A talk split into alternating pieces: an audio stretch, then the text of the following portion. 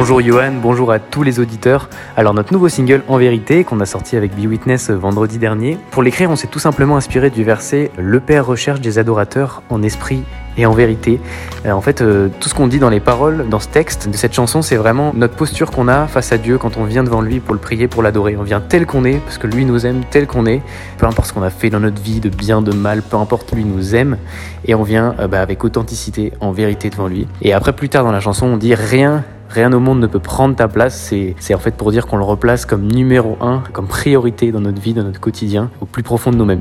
Voilà, et on a choisi d'enregistrer ce chant en live, comme d'ailleurs d'autres chants qui sortiront plus tard, euh, pour vraiment voilà capter justement cette vérité, cette authenticité, cette profondeur de la prière en live, en direct, avec les, tous les musiciens qui sont avec nous, toute la chorale.